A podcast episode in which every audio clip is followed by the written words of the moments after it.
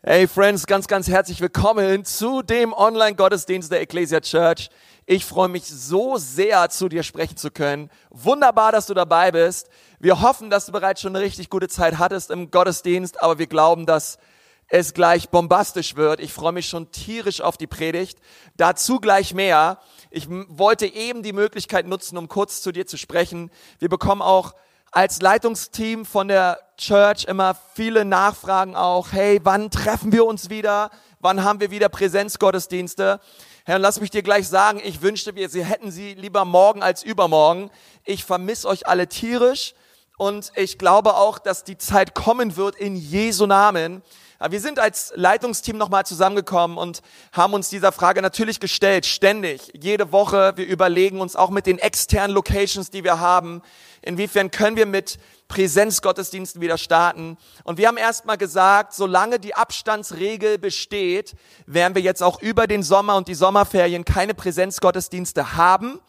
Ähm, das das haben wir so entschieden, weil wir einfach merken, hey, die Abstandsregel macht eigentlich das, was sonst so die Gottesdienste ausmacht, an Gemeinschaft während, vor und nach den Gottesdiensten, das gemeinsame Singen und gemeinsame füreinander beten, einfach unmöglich.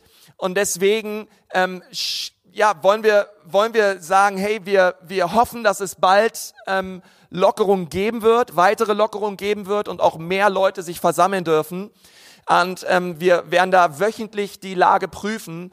Aber bis dahin erstmal, hey, auch über die Sommerzeit, solange wir die Abstandsregel haben, werden wir keine Präsenzgottesdienste haben und sobald die aufgehoben wird, werden wir ganz, ganz schnell mit der Planung der Präsenzgottesdienste beginnen.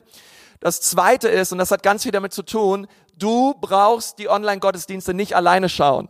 Wir würden uns so wünschen, wenn du in deinem Wohnzimmer Gottesdienst feierst mit anderen Menschen zusammen.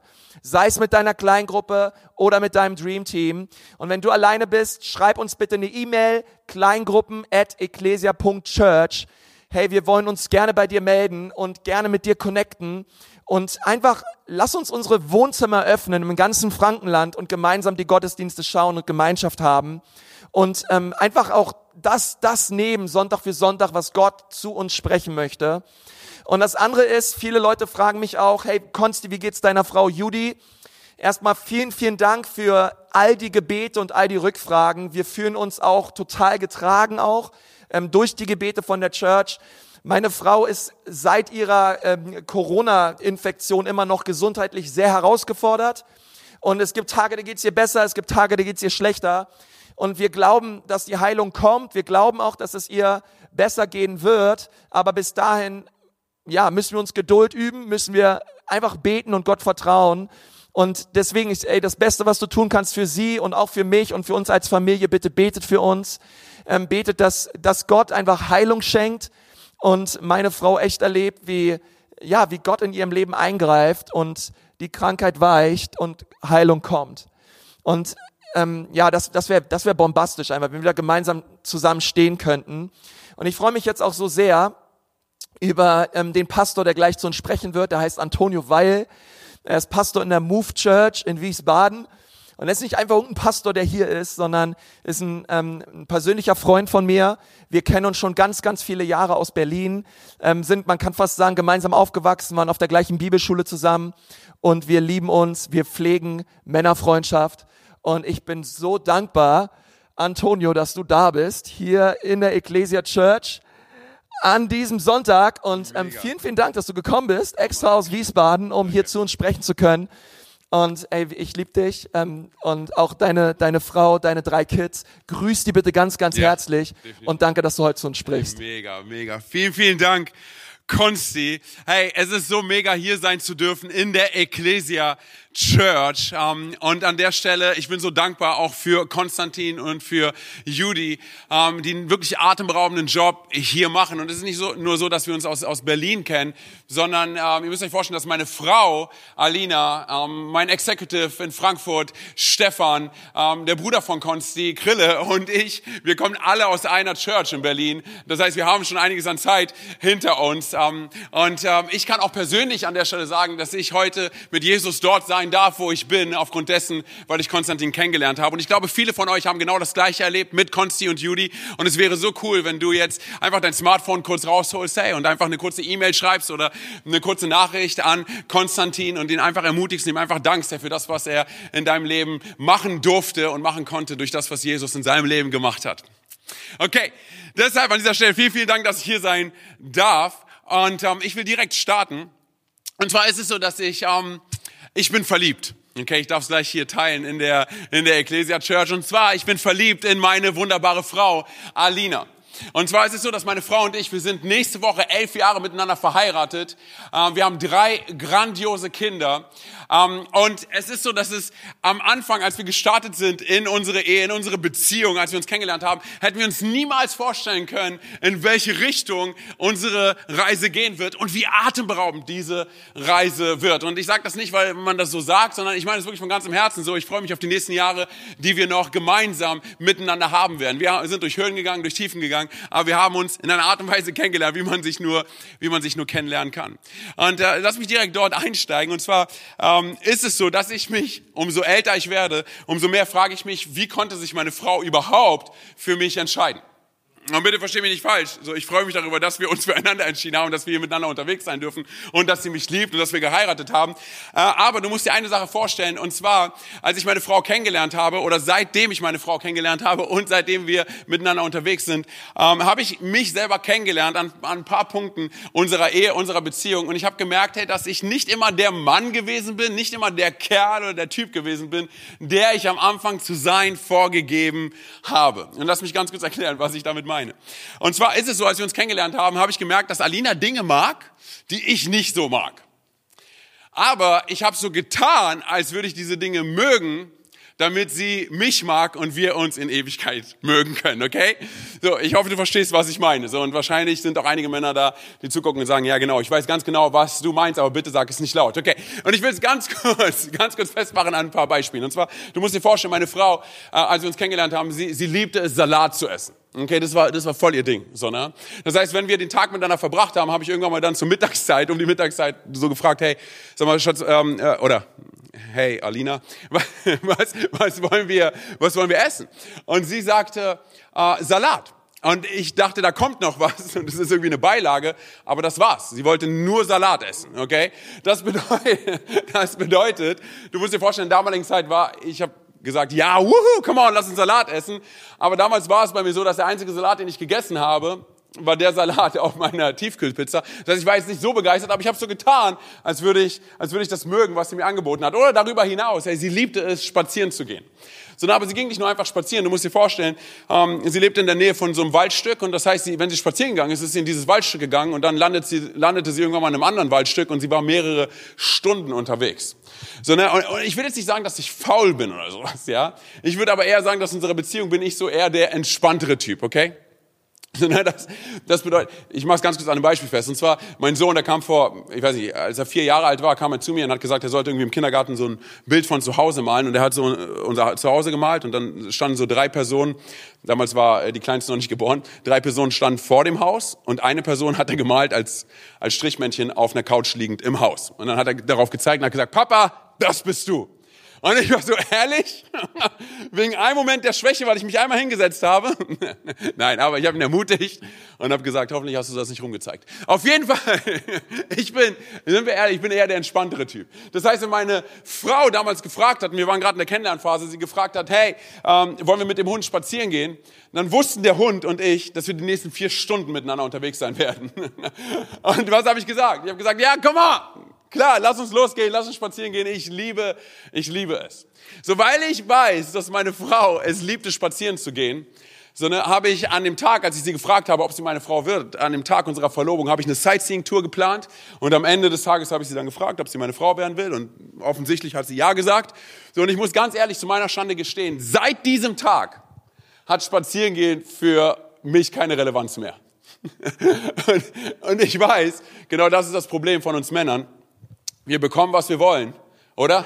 Und dann hören wir auf, romantisch zu sein. Und wenn du ein Mann bist, dann sag lieber nicht Amen. Aber seien wir ehrlich, das ist es, oder? Und als ich diese Predigt geschrieben habe, habe ich meine Frau angerufen und, und, und ich habe sie gefragt, jetzt einmal, Schatz, was habe ich, Ich habe erzählt, in welche Richtung ich gehen möchte. Und ich habe hab sie gefragt, was habe ich, sag mal, was habe ich damals früher getan, als wir uns kennengelernt haben, unsere Datingphase waren und so weiter. Was habe ich getan, ähm, was irgendwie romantisch gewesen ist, was ich vielleicht heute nicht mehr in dieser Intensität tue?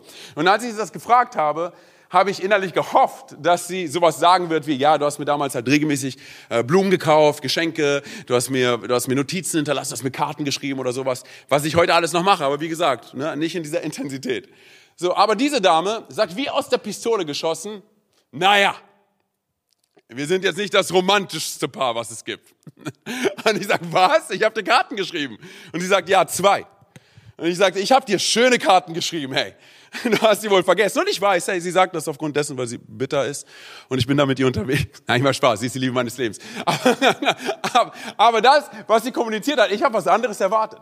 So, und dann hat es mich getroffen, weil ich dachte Folgendes. Und zwar, wie oft ist es in unserer Beziehung, die wir haben, vielleicht mit einer Person, aber genauso auch, und wir projizieren das auf unsere Beziehung mit Gott.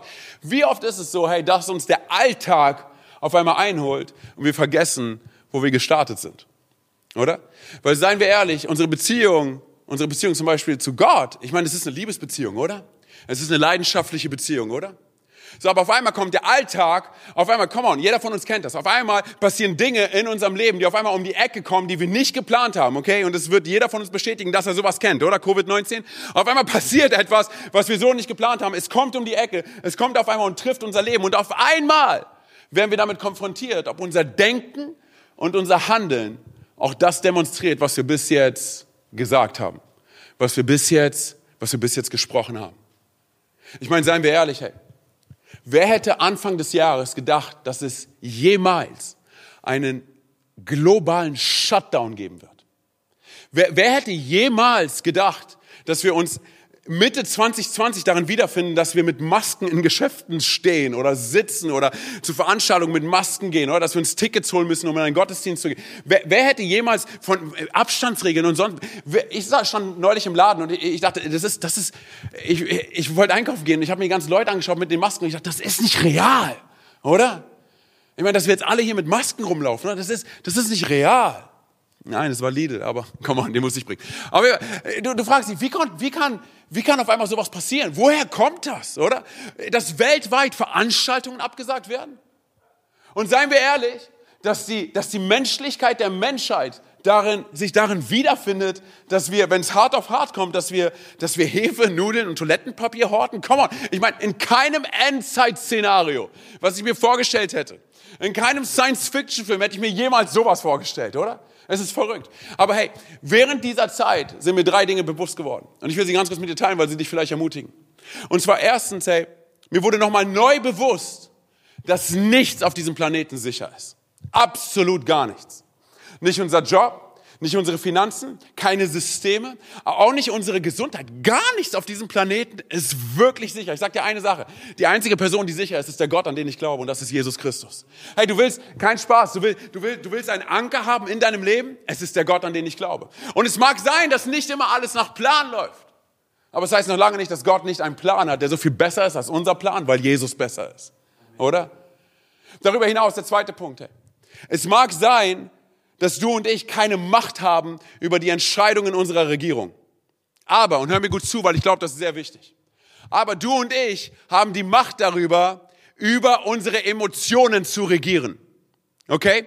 Was reinkommt und was rausgeht. Das bedeutet, ich kann nicht kontrollieren, was du gegen mich bringst, was du mir vielleicht antun möchtest, aber ich kann entscheiden, wie ich damit umgehe, oder? Und drittens, hey, Jesus kennt kein Social Distancing. Ganz kurz, Jesus wird niemals einen Shutdown kennen, okay? Jesus ist nicht in Quarantäne. Er war drei Tage in Quarantäne, aber er ist von den Toten auferstanden, oder? Und er sitzt zur Rechten des Vaters und er hat den Tod besiegt. Und ich meine, ich weiß nicht, wie es bei euch ist, aber wahrscheinlich von dem, was Konzi mir erzählt, ist es bei euch genauso, dass Menschen sagen, hey, ich habe Gott erlebt, bei mir zu Hause, in meinem Wohnzimmer. Ich habe Gott erlebt in meiner Küche während dieser ganzen Zeit. Gott ist real, weil seien wir mal ehrlich, Gebäude hin oder her. Gott ist real, da wo wir leben. Hebräer 13 spricht davon, er wird uns niemals verlassen und niemals allein lassen. Deshalb daran müssen wir uns erinnern, hey, in all dem, wo wir gerade vielleicht unterwegs sind und vielleicht auch herausgefordert sind. Weil ich glaube Folgendes, und zwar Schmerz, Schmerz dient dem Prozess der Promotion. Das heißt, das, das war das, was ich auf einem neuen Level kenn kennengelernt habe. Was meine ich damit? Und zwar du und ich, wir hassen Schmerz, oder? Keiner von uns steht morgens auf und sagt, hey, wo ist der nächste Schmerzblock für mein Leben? Wir hassen es, oder? Wir versuchen dem aus dem Weg zu gehen. Aber was ist, was ist, wenn Schmerz eine Bestimmung hat und nicht nur für mein Leben? Und genau darum geht es jetzt auch in dieser Serie, in der ihr euch gerade befindet, oder? In der wir uns gerade befinden. Hey, was ist, wenn, wenn das, was ich erlebe in meinem Leben und ich dahin durchgehe und ich da einen Sieg erlebe und einen Triumph, was ist, wenn es nicht nur für mein Leben ein Sieg sein soll, sondern auch für das Leben der Menschen um mich herum?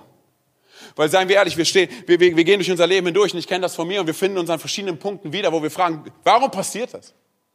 Warum, warum, warum erlebe ich diesen Schmerz? Warum, warum habe ich diesen Job nicht bekommen? Warum, warum bekomme ich nicht Partner XYZ? Warum habe ich diesen Unfall erlebt? Oder die Frage, die ich mir stelle, Gott, warum ist nicht wieder alles so wie vor März 2020? So, aber seien wir ehrlich, du und ich, wir können nicht einen außerirdischen Grund dafür suchen, warum wir nicht das bekommen, was wir unbedingt haben wollen. Was ist, wenn es manchmal einfach das Leben ist? Und manchmal passieren schlimme Dinge guten Menschen. Hey. Sei ehrlich, ich meine, ich habe ich hab letztes Jahr, ich habe letztes Jahr meinen Bruder verloren. Die Jahre davor mein Vater und meine Mutter. Und das sind die Punkte, wo du dich wiederfindest und dich fragst, warum passiert das alles? Hey, aber was ist, und das ist das, was, wozu ich dich ermutigen möchte, darüber nachzudenken, was ist, wenn wir manchmal durch Schmerz hindurchgehen, durch Zerbruch hindurchgehen, aber Gott bereitet einen Weg vor, in dem Zerbruch, für den Durchbruch, auf den wir schon die ganze Zeit warten und hoffen. Was ist, wenn an so vielen Punkten unseres Lebens Schmerz eine Bestimmung hat, ein Ziel hat, einen Zweck hat? Nicht nur für unser Leben, sondern auch für das Leben der Menschen um uns herum. Weil wenn es hart auf hart kommt, seien wir ehrlich, wenn es hart auf hart kommt, dann merken wir wirklich, auf was wir fundiert sind und auf was wir stehen. Hey, denn wir alle, wir können grandios starten, aber entscheidend ist, wie wir durch das, durch das Ziel gehen, oder? Hey, deshalb, ich finde die Serie, in der ihr euch gerade befindet, mit Hi Nachbar, sie ist atemberaubend, sie ist grandios, hey. Und ich glaube, sie erinnert uns daran, wofür wir wirklich erschaffen worden sind und wo wir gestartet sind, wo Gott uns gefunden hat. Und ich möchte heute mit euch in, in Jakobus, in Jakobus reinspringen, in Jakobus Brief, hey. Und es kann möglich sein, dass ich gleich ein paar Dinge sagen werde, hey, die, die vielleicht ein paar Knöpfe in unserem Leben drücken, okay? Und dass du vielleicht an verschiedenen Stellen sauer wirst, wütend wirst. Es kann möglich sein, dass ich dich an bestimmten Punkten triggere, okay? Aber, aber lass uns mal einen Deal ausmachen. Und zwar, wenn du wirklich sauer wirst, hey, über das, was ich sage, nimm das mal bitte und bring das mal zu Jesus, okay? Weil letztendlich war es Jesus, der Jakobus inspiriert hat, genau das zu schreiben. Ja, Deal? Okay, ich meine, ihr könnt nicht so auf mich sein, ich bin Gast hier, ja? Also, come on. Deshalb, lasst uns, lasst uns direkt reinspringen. Und bevor ich in Jakobus 2 reingehe, möchte ich ganz kurz die letzten Verse von Jakobus 1 vorlesen, um den Kon Kontext zu zeichnen, von dem, wo wir reingehen. Und zwar, Jakobus 1, Vers 26. Wenn jemand sich für fromm hält, aber seine Zunge nicht im Zaum halten kann, betrügt er sich selbst. Und seine Frömmigkeit ist nichts wert. Vers 27, wer Gott, dem Vater, wirklich gefallen will, der helfe Waisen und Witwen in ihrer Not und lasse sich von der Welt nicht verderben. Okay, ganz kurz. Das, wovon wir jetzt gleich reden werden, ist folgendes. Der Kontext ist, wovon Jakobus hier redet, sind Werte und Wertmaßstäbe. Okay? Das heißt, das, was Jakobus hier sagt, ist folgendes. Und zwar, hey, gleiche dich nicht den Wertmaßstäben dieser Welt an. Und dabei geht es nicht um Äußerlichkeiten, ob du einen Ohrring trägst oder eine enge Jeans oder whatever. Darum geht es hier nicht, sondern hier geht es um eine Kultur. Du musst dir nämlich Folgendes vorstellen. Ähm, in der damaligen Zeit, als dieser Brief auch geschrieben worden ist, wurde er nicht mit Kapiteln und Versen geschrieben, also mit Versangaben. Das kam erst später dazu, damit du und ich den Kontext heutzutage verstehen. Der Kontext von dem, was wir gerade gelesen haben und von dem, was wir jetzt lesen werden, sind Werte okay, sind Wertmaßstäbe. So, das bedeutet das, was, das bedeutet das, was Jakobus hier an dieser Stelle sagt und wovon er spricht, ist folgendes. Und zwar, dass es Menschen gegeben hat, die mit Jesus unterwegs waren und sie haben vergessen, wozu sie berufen worden sind. Sie haben den Kontext vergessen von den Werten und den Wertmaßstäben Gottes, okay? Und äh, sie haben angefangen, diese Wertmaßstäbe zu korrumpieren. Also erinnert Jakobus sie daran. Okay, wir springen jetzt rein ähm, in Jakobus 2 ab Vers 1. Ihr Lieben, Haltet den Glauben an Jesus Christus, den Herrn der Herrlichkeit, frei von Rang und Ansehen der Person. Nehmen wir zum Beispiel an, in eure Gottesdienste kommt ein teuer gekleideter Mann mit kostbarem Schmuck und ein armer Mann in schäbiger Kleidung. Und ihr würdet dem Reichen besondere Aufmerksamkeit schenken und ihm einen guten Platz anbieten. Zu den Armen aber sagen, du kannst stehen bleiben oder dich da drüben auf den Boden setzen. Zeigt diese unterschiedliche Behandlung nicht, dass ihr euch von falschen Motiven leiten lasst? Hört mir zu, meine Lieben. Gott hat nicht gerade die erwählt, die in den Augen dieser Welt arm sind, im Glauben reich zu sein. Sie werden das Reich Gottes erben, das er denen versprochen hat, die ihn lieben. Die ihn lieben.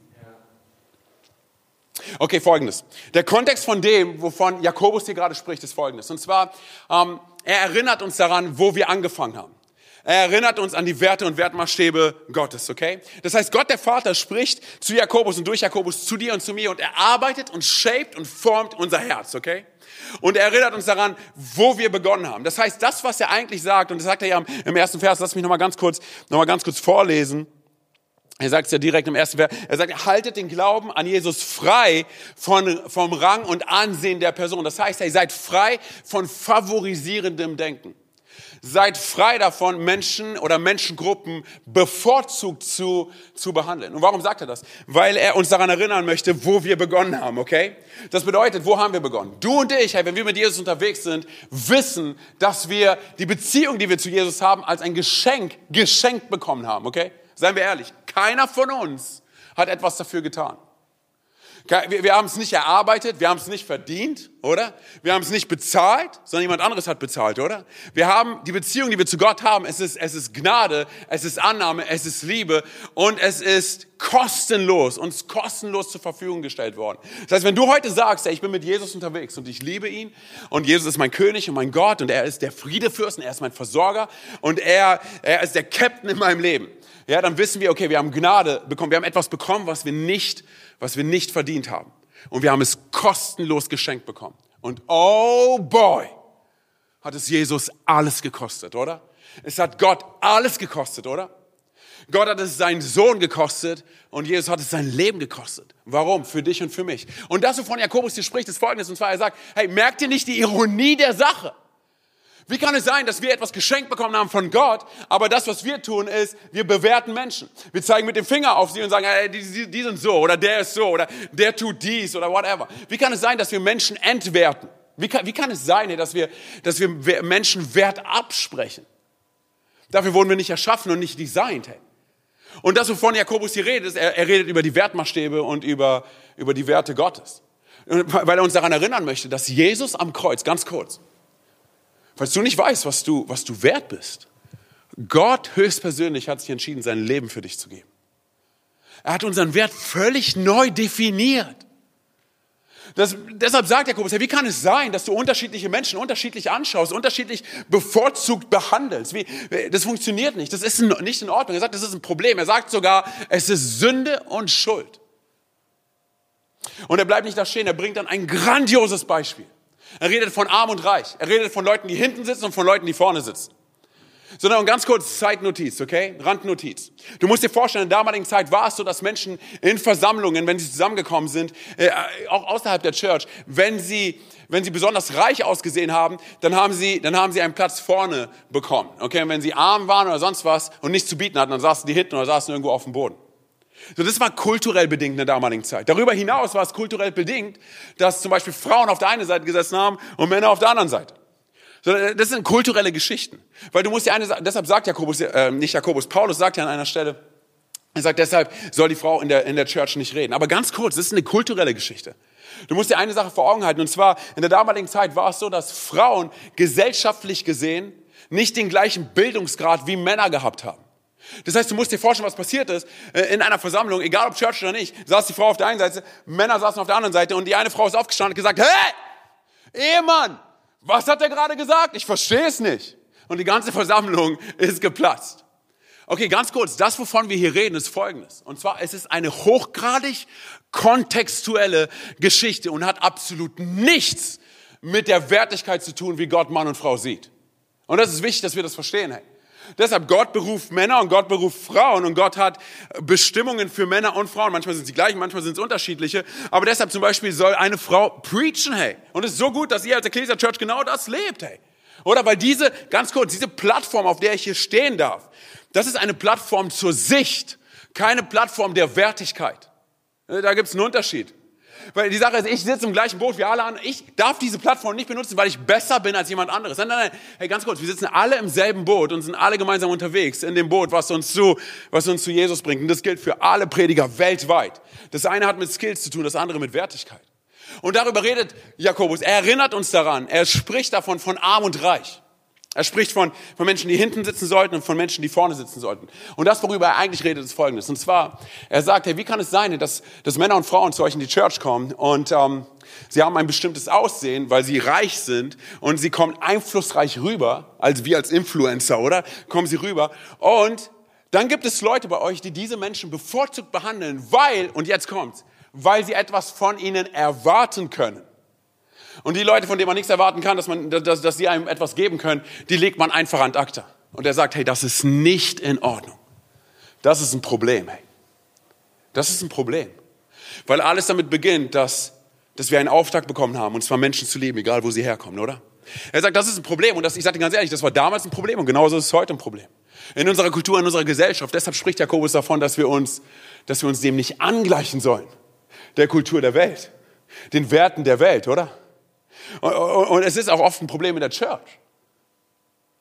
Und deshalb, ich sage dir, wenn wir ganz ehrlich miteinander sind, wenn jeder sich vor Gott fragt, hey, wo tue ich das? Seien wir ehrlich, jeder von uns tut das. Im Alltag.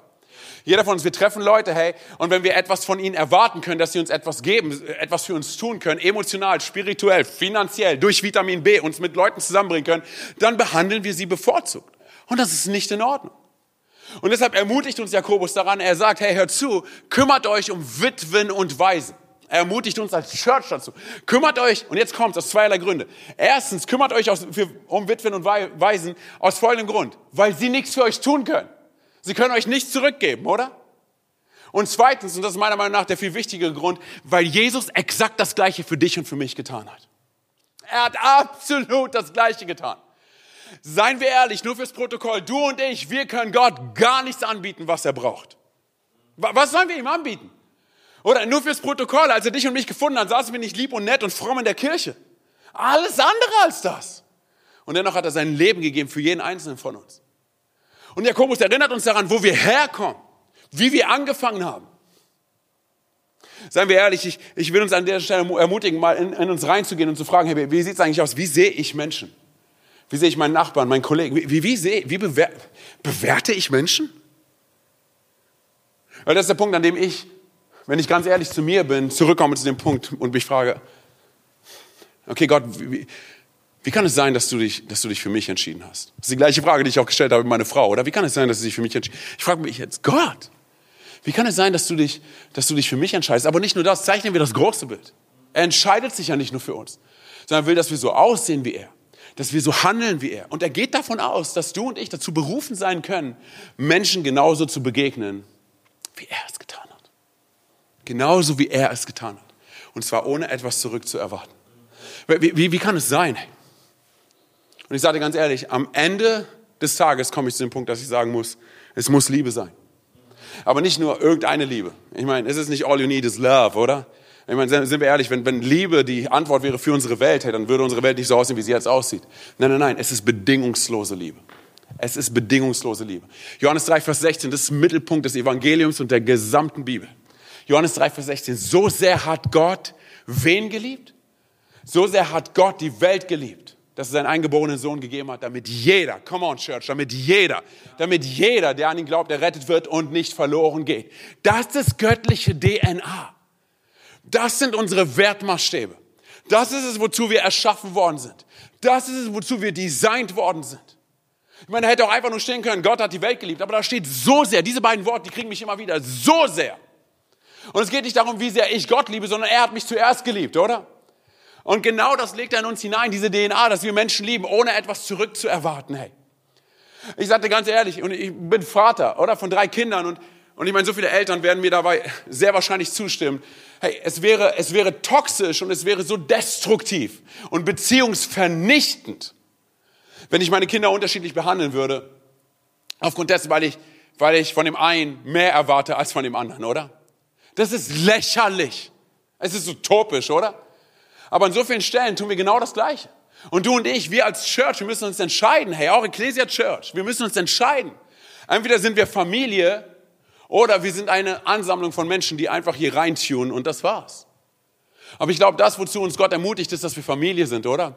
Und es mag sein, dass wir uns jetzt drei, vier Monate nicht sehen können, oder? Mit unseren Churches oder whatever. Aber im Herzen wissen wir, dass wir miteinander vereint sind durch den, der uns vereint hat. Und das ist Jesus, hey. Dafür wurden wir erschaffen. Dafür wurden wir designt, Familie zu sein. Und Familie beginnt nicht erst bei dem anderen, Familie beginnt bei mir. Ich kann nicht sagen, jemand anderes soll sich wie Familie verhalten und dann erst verhalte ich mich so. Nein, nein, nein, nein. Es beginnt, es beginnt bei mir. Und diese königliche DNA, sie gilt nicht nur am Sonntag, hey, wenn wir Gänsehaut bekommen beim Worship, sondern sie gilt auch am Montag und sie gilt bis Samstag und am Sonntag geht's wieder neu los, hey, oder? Dafür wurden wir erschaffen. Dafür wurden wir designt. Hey. So, nun kann es sein, dass du, dass du hier zuschaust und sagst, Antonio, aber weißt du was, hey, hier die Message ist nett, die ist gut, hey, aber sie ist nichts für mich. So cool, dass du jetzt mal hier gewesen bist in Nürnberg und so weiter, hey, und dass du die Message aufgenommen hast, aber hey, die, die, die ist nichts für mich, hey, die, ist, die ist was für andere. Und ich weiß auch, wem ich die schicken kann. Ich dir ganz ehrlich, jedes Mal, wenn ich so gedacht habe, und es passiert mir auch, ich dachte, okay, ich höre eine Message, die sagt, oh, die ist so gut für jemand anderen, habe ich gemerkt, dass sie zu 100 Prozent für mich ist. In allererster Linie für mich. Weil Familie zu sein beginnt nicht bei dem anderen, es beginnt bei mir. Ja, komm wollen wir über Rassismus reden? Oh, Antonio, nee, nee, komm mal, lass uns nicht darüber reden. Hey. ganz kurz, wenn wir so denken, dann müssen wir das Recht darüber reden, oder?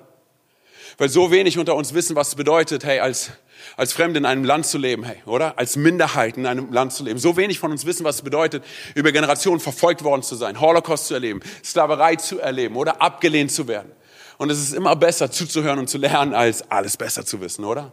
Hey, du und ich, wir müssen, wir müssen uns daran erinnern, wozu uns Gott designt hat wo wir angefangen haben, wo er uns gefunden hat. Lass mich dir zeigen, wie radikal Gottes Liebe ist. Stell dir vor, hey, du gehst durch deine Wohnung und du findest einen Staubknäuel. Okay, und du sagst, hey, irgendwie entwickle ich so Liebe für diesen Staubknäuel. Und ich muss die kleinen Staubmilben, die 0,1 bis 0,5 Millimeter großen Staubmilben in diesem Staubknäuel, ich muss die irgendwie erreichen. Und dann sagst du zu Gott, dem Vater, ich will die erreichen, ey. Ich habe da irgendwie so eine Liebe für diese Staubmilben. Was kann ich tun? Und Gott, der Vater, sagt, hey, um eine Staubmilbe zu erreichen, musst du eine Staubmilbe werden. Und du bist so, what? Was bitte? Wie, wie? Und Gott sagt, ja, ja, genau. Um eine, um eine Staubmilbe zu erreichen, musst du eine Staubmilbe werden. Ja, aber was, was, für, eine, was für eine Lebenserwartung haben die? Äh, so kurz, ehrlich? Und Gott sagt, ja, um sie zu erreichen, musst du, musst du wie sie werden. Und noch was, du musst eine Staubmilbe bleiben. Du entscheidest. Hey, ganz kurz, dieses Bild zeichnet auch nur ansatzweise die Realität dessen, was Jesus für dich und für mich getan hat. Er ist auf die Erde gekommen, er ist Mensch geworden, oder? Hey, und er wurde gekreuzigt für deine und für meine Schuld, für unser Leben, für, für unser ganzes Sein, hey. Und, und dann ist er, ist er auferstanden, er hat den Tod besiegt, er sitzt jetzt zur Rechten des Vaters. Und wenn wir irgendwann mal im Himmel sind, werden wir die durchbohrten Hände und Füße sehen und die durchbohrte Seite. Warum? Weil er zu 100% Mensch ist und zu 100% Gott. So sehr liebt er uns. Dafür hat er uns designt, um mit ihm unterwegs zu sein. Da sind so viele Menschen da draußen, die es nicht wissen. Aber du und ich, wir können der Indikator sein, äh, um diese Sachlage zu verändern. Und genau davon spricht Jakobus. In Vers 8, hey, lass mich ganz kurz vorlesen. Da steht nämlich geschrieben, also Kapitel 2, Vers 8. Wirklich gut handelt ihr, wenn ihr dem königlichen Gebot unseres Herrn gehorcht, wie es in der Schrift steht. Liebe deinen Nächsten wie dich selbst. Come on, Church. Liebe deinen Nächsten wie dich selbst. Und die meisten von uns, egal ob du was mit Church oder mit Gott am Hut hast oder nicht, wir würden, wir würden diese, diesen Satz kennen, oder? Wir würden sagen, hey, das ist äh, so angelegt an diese goldene Regel, oder? Das, was du willst, dass Leute dir tun, das tu du anderen auch, oder? So du und ich, wir wurden genau dafür erschaffen. Liebe deinen Nächsten wie dich selbst. Und ich weiß nicht, hey, ob, ob es sich daran erinnert, wie Jesus diesen Gesetzeslehrer trifft. Und der Gesetzeslehrer fragt, hey, was ist das höchste Gebot, oder? Und Jesus sagt, okay, liebe deinen Nächsten, liebe deinen Nächsten wie dich selbst. Und dieser Typ fragt, okay, hey, wer ist mein Nächster? Und dann erzählt Jesus diese dramatische Geschichte, die so voller Ablehnung, so voller Rassismus, so voller Vorurteilen ist. Oder vom barmherzigen Samariter, der diesen Typen gefunden hat, der am Seitenrand zurückgelassen worden ist, geschlagen worden ist. Und Samariter und, diese, und, und, und das jüdische Volk, sie haben sich gehasst, oder? und, und, und auf einmal taucht dieser Samariter auf und was tut er? Er hilft er hilft diesem Mann. Und ganz kurz, du und ich, wir denken an so vielen Stellen, okay, hey, komm on, lass uns mehr so sein wie der Samariter. Nein, nein, nein, hey. Ganz kurz, du und ich, wir müssen eine Sache verstehen. Wir sind der Typ, der halbtot zurückgelassen worden ist, der am Seitenrand der Straße liegt. Jesus ist der barmherzige Samariter. Und Jesus hat uns gefunden und als er uns gefunden hat, hat er uns mitgenommen. Und wohin bringt er uns? Wohin bringt er diesen Mann? Er bringt ihn in eine nahegelegene, was? Herberge. Und das ist so ein grandioses Bild für Church, hey. Weil der Samariter, er konnte ihn nicht mitnehmen nach Hause, oder? In den Himmel. Nein, nein, nein, nein. Er nahm ihn mit in die, in die, in die Herberge, in die Church. Hey. Und der, der Typ, der Herbergsvorsteher, er, er hat nicht gefragt, okay, woher kommt dieser Typ? Hey, was ist sein sozialer Stand? Was ist seine Herkunft? Ist es vielleicht seine Schuld, dass ihm das passiert ist? Ne? Jesus sagt zu ihm, kümmere dich um ihn. Und das war's. Und ich glaube, das ist unsere Aufgabe, oder? Uns um Menschen zu kümmern, egal wo sie herkommen, egal was für eine Herkunft, egal was sie bis jetzt erlebt haben, egal was für ein sozialer Stand, egal welche Partei sie wählen. Sie in allererster Linie, das, damit beginnt es, in allererster Linie zu lieben und anzunehmen, oder? Lass mich es ganz kurz praktisch machen. Und vielleicht tut das weh. Aber wenn du und ich bereit sind, unseren Chef, unseren Vorgesetzten besser zu behandeln als unsere, als unsere Mitarbeiter, dann ist das ein Problem. Hey. Du, wenn du und ich bereit sind, ähm, die Kassiererin bei der Rewe-Kasse oder Lidl oder wo auch immer du einkaufen gehst, zu ignorieren und so zu denken, ich bin schon wieder an der, an der langsamsten Kasse. Gibt es sicher auch in schnell? Ja, übrigens, ich bin in der Ecclesia Church. Hier, wenn du willst, kannst du vorbeikommen. Tu das nicht. Erzähl nicht, wo du herkommst, wenn du Leute so behandelst. Oder ich meine, sind wir ehrlich, du kannst nicht im Restaurant sitzen und dem Kellner schlechtes Trinkgeld geben, weil ich gehört habe, dass die Leute aus der Ecclesia Church, die geben gutes Trinkgeld und dann kannst du Leute einladen, oder? Aber das ist die Sache, hey. Du und ich, wir wurden dafür erschaffen und designt, Menschen in allererster Linie zu leben. Jakobus sagt, es ist nicht in Ordnung, Leute so zu behandeln, weil sie nichts für dich tun können. Und er erinnert uns daran, wo wir herkommen und wozu wir designt worden sind. Ich weiß nicht, kennst du das? Hey, wenn du, wenn du, wenn du, wenn du auf Leute zugehst und ihnen sagst, hör zu, hey, ähm, ich finde dieser Spruch, dieser Witz, diese Aussage, die du vorhin getroffen hast, die war unpassend und Leute so reagieren. Hey, come on, entspann dich. Es war nur ein Witz. Und du sagst, ja, ja, aber dieser Witz, der hat, der hat mich verletzt und eine bestimmte Menschengruppe entwertet oder mein Freund, der so aus dieser Menschengruppe kommt, hey, wenn er hier stehen würde, würdest du diesen Witz auch nicht bringen. Ja, komm mal, entspann dich, hey. Komm mal, ich meine, alle so sensibel heutzutage. Hey, was ist, wenn der Heilige Geist im Alltag in unser Leben hineinspricht und, und ein paar Knöpfe drückt und sagt, weißt du was, ich finde, die Art und Weise, wie du Menschen siehst, die Art und Weise, wie du deinen Nachbarn, deinen Kollegen, deinen Kommilitonen, deinen Dozenten, whatever, wie du ihn behandelst, wie du redest, dein Sarkasmus, hey, ich will, dass du das lässt, ich will, dass du damit aufhörst. Wir sind so oft und so schnell dabei, wie folgt zu reagieren, dass wir sagen, hey, ich bin nun mal so. Ich bin nun mal sarkastisch. Ich bin nun mal, ich will nicht so wie der Mainstream sein. Ich bin anders. Okay, und ich wurde von Kind auf so erzogen, diese bestimmte Menschengruppe so zu sehen. Ich sage dir ganz ehrlich, Jakobus antwortet uns darauf wie folgt. Lass mich ganz kurz, lass mich ganz kurz vorlesen. Vers 13. Denn es wird keine Barmherzigkeit für den geben, der anderen gegenüber nicht barmherzig war. Wer aber barmherzig war, wird auch vor dem Gericht Gottes bestehen. Ihr Lieben, was nützt es, wenn jemand von seinem Glauben spricht, aber nicht entsprechend handelt? Ein solcher Glaube kann niemanden retten. Wow. Ey, was wäre, wenn du und ich dafür bekannt wären, nicht sarkastisch zu sein, sondern barmherzig und gnädig zu sein? Da, wo wir leben, oder? In unserer Nachbarschaft, an unserer Arbeitsstelle, in unserer Uni, hey, mit unseren Kommilitonen, oder? Hey, was wäre, wenn wir die Welt verändern würden? Wenn diese hunderttausend, wie viele Leute ihr auch immer seid hier in der Church, hey, was wäre, wenn wir alle so drauf wären in Deutschland, dass wir sagen, hey, wir lieben Menschen, egal wo sie herkommen. Und wir begegnen ihnen barmherzig. Oh, ich sag dir ganz ehrlich, wir würden flächendeckend etwas erreichen, was wir so bis jetzt noch niemals gesehen haben.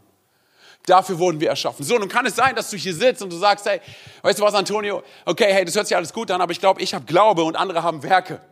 So, und, und ich glaube daran, aber ich kann das nicht umsetzen. Ich bin kein Evangelist, ey. Okay, ganz, ganz kurz, ganz kurz. Es geht gar nicht darum, Evangelist zu sein. Was geht's, was, wenn es einfach nur darum geht, dass wir unseren Glauben ähm, ins Handeln äh, umsetzen? Und zwar, Folgendes sagt, sagt Jakobus dazu. Es reicht nicht nur Glauben zu haben. Ein Glaube, der nicht zu guten Taten führt, in Vers 17, ist kein Glaube. Er ist tot und wertlos. Oha. Okay, weiter geht's. Nun könnte jemand sagen, manche Menschen haben Glauben, andere vollbringen gute Taten. Dem antworte ich, ich kann deinen Glauben nicht sehen, wenn du keine guten Taten vollbringst, aber ich kann dir durch mein Handeln meinen Glauben zeigen. Du glaubst, dass es nur einen Gott gibt? Du hast recht. Das glauben auch die Dämonen und sie zittern vor Angst. Wow! Okay, come on, Jakobus. Vergleichst du mich mit Dämonen? Hey, aber das, wovon er redet, ist folgendes. Und zwar, hey, da sind so viele zerbrochene Menschen und gebrochene Menschen in unserem Land. Und sie warten darauf, dass wir ihnen begegnen. Hey. Und so oft begegnen wir ihnen oberflächlich. Und wir sagen, ja, ja, hey, come on, hey, äh, äh, du erlebst dies und das, hey, weil du, weil du schon lange nicht mehr in die Church gekommen bist. Oder, oder hey, weil Gott dich bestrafen will. Oder weil, weil du irgendwas in deinem Leben nicht in Ordnung gebracht hast. Und, und wir, wir, wir laufen an der Zerbrochenheit einfach vorbei. So ganz kurz, das, was Jakobus sagt, ist folgendes. Und zwar, hey, ihr redet den lieben langen Tag vom Evangelium, von der guten Botschaft, von einem guten Gott der zweiten Chance. Oder? Aber wir begegnen nicht Menschen, die in, die in Not sind, Wir können Menschen nicht einfach oberflächlich begegnen und sagen, hey, whatever, hey, weißt du was? Ich meine, Gott ist gut, alle Zeit, alle Zeit ist Gott. Oder? Gut? Hey, ja, ich weiß, dass Gott gut ist, aber jetzt gerade in meiner Situation ist es herausfordernd. Ja, come on, hey, du reiß dich zusammen, Gott segne dich. Das kann nicht sein. Dafür wurden wir nicht erschaffen und nicht designt. Und ich, ich glaube, dass du und ich, und ihr kennt diesen Spruch, hey, du und ich sind wahrscheinlich die einzige Bibel für die Menschen in unserer Umgebung, die sie jemals gelesen haben. Was für ein Bild, von was für einem Gott vermitteln wir den Menschen um uns herum. Und ich glaube, es beginnt mit uns. Wisst ihr, vor, vor kurzer Zeit, hey, es ist ein, Mädchen bei uns am Campus in Frankfurt, 19 Jahre alt. Sie ist einfach verstorben, über Nacht. Und ich saß mit der Mutter zusammen, hey, und und was willst du in solchen Momenten sagen? Was für schlaue Sätze willst du sagen? Ich kann mir nichts Schlimmeres vorstellen, als dein Kind zu überleben. Was willst du sagen? Das, was ich tun konnte, war folgendes, und zwar mit ihr, mit ihr weinen in ihrem Wohnzimmer und mit ihr weinen während der Predigt, wo ich sie verabschiedet habe. Was willst du tun? Ey? Aber ich sage dir eine Sache und daran glaube ich mit ganzem Herzen. In dem Moment, wo ich dieser Frau begegnet bin, konnte ich ihr mit meinem ganzen Leben, mit meinem ganzen Sein predigen, wer Jesus ist und dass Jesus sie nicht vergessen hat und dass Jesus ihre Situation nicht vergessen hat. Wir können es uns nicht leicht machen. Ich sage dir ganz ehrlich, an so vielen Punkten müssen wir verstehen, dass das beste Mittel ist, um Menschen zu erreichen, ist, liebe sie. Okay, erinnere dich daran, wo Gott uns gefunden hat. Wir können nicht dort anknüpfen, wo wir vor drei Monaten aufgehört haben. Nein, nein, wir müssen uns daran erinnern, wo er uns gefunden hat und wo er uns hinbringen möchte. Und was er mit unserem Leben vorhat. Weil wenn wir von vor drei Monaten anknüpfen, weißt du, was dann passiert? Dann kommen wir wieder an die Church, wenn es wieder losgeht. Wir machen unsere Notizen, wir haben Gänsehaut während des Worships, wir haben eine gute Zeit und es ist alles gut und richtig. Aber dann gehen wir wieder raus und wir leben nicht die Transformation, die Gott in unserem Leben vollbracht hat. Wir wurden erschaffen und designt für mehr als nur Gottesdienste. Äh, ganz kurz, hey, was ist, wenn, wenn du und ich nicht nur Sonntags Church feiern, sondern wenn wir Montag die Church sind und Menschen in Not begegnen, hey? Was ist, wenn wir unseren Nachbarn sehen, wie Gott ihn erschaffen und designt hat und sagen, wir wollen nicht, dass dieser Mensch verloren geht. Und ich begegne ihn in allererster Linie in Liebe und in Annahme. Und Liebe reagiert und handelt und sagt nicht nur, ja, ja, ich liebe dich aus der Ferne. Es beginnt mit uns. Hey.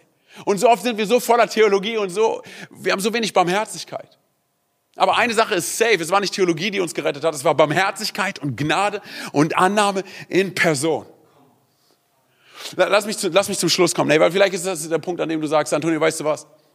Ich höre dich und äh, ich verstehe, was du meinst, aber es ist so schwer. Und ich sagte, du hast recht. Es ist schwer. Es ist schwer. Aber dann lese ich die letzten beiden Verse ähm, oder die letzten drei Verse in diesem Kapitel, hey, und die geben mir Mut. Und zwar folgendes. Wir lesen in Kapitel 2, Vers 23 folgendes. So geschah, geschah genau das, was die Schrift sagt. Abraham glaubte Gott und Gott erklärte ihn für gerecht. Er wurde sogar Freund Gottes genannt. Vers 23. Jetzt überspringen wir einen Vers, Vers 25. Auch die Prostituierte Rahab wurde durch ihr Handeln vor Gott gerecht gesprochen, als sie die Kundschafter versteckte und sie auf einem anderen Weg in Sicherheit brachte. So, ich sage ganz ehrlich, diese beiden Verse haben mich ermutigt, zwar aus folgendem Grund. Weil wir schauen uns Abrahams Geschichte an. Und du musst dir vorstellen, Abraham wurde mehrere Male von Gott daran erinnert, was Gott ihm versprochen hat. Und zwar, dass er der Vater vieler Völker sein soll. Gott hat ihn immer wieder daran erinnert, oder? Und ich sage dir warum. Er hat ihn daran erinnert, weil Abraham selber, er hat angefangen zu zweifeln und es zu vergessen. Und was interessant ist, ist, wenn du, wenn du die Geschichte durchliest von Abraham, dann merkst du, dass da nur ein paar Kapitel dazwischen liegen. Und du fragst dich, ehrlich? So schnell vergisst du das?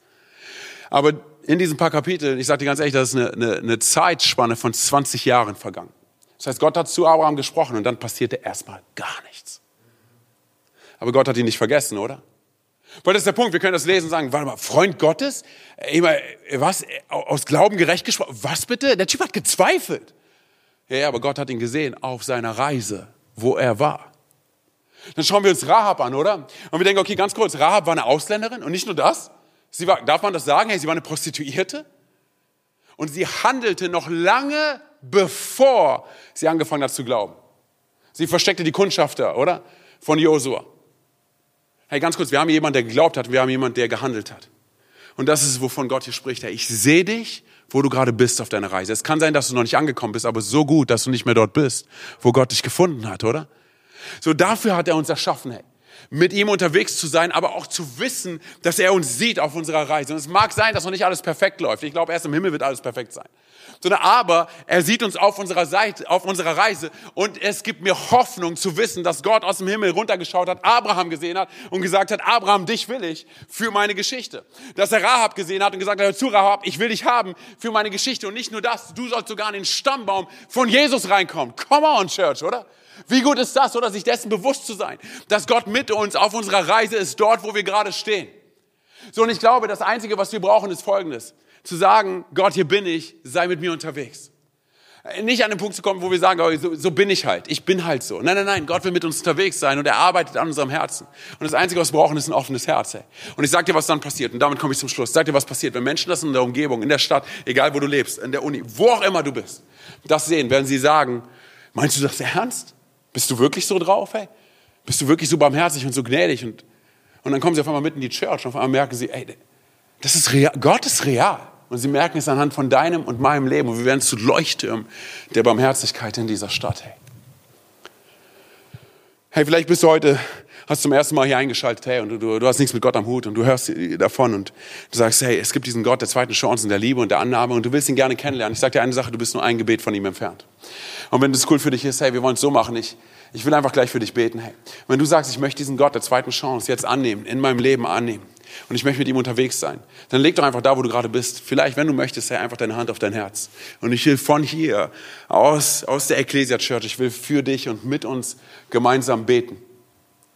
Aber ich glaube, dass Gott unabhängig von Raum und Zeit ist. Er ist gerade bei dir und er sitzt bei dir. Okay? Das heißt, wenn du sagst, hey, das möchte ich für mein Leben annehmen, dann machen wir es einfach so, sprich mir doch einfach nach, okay?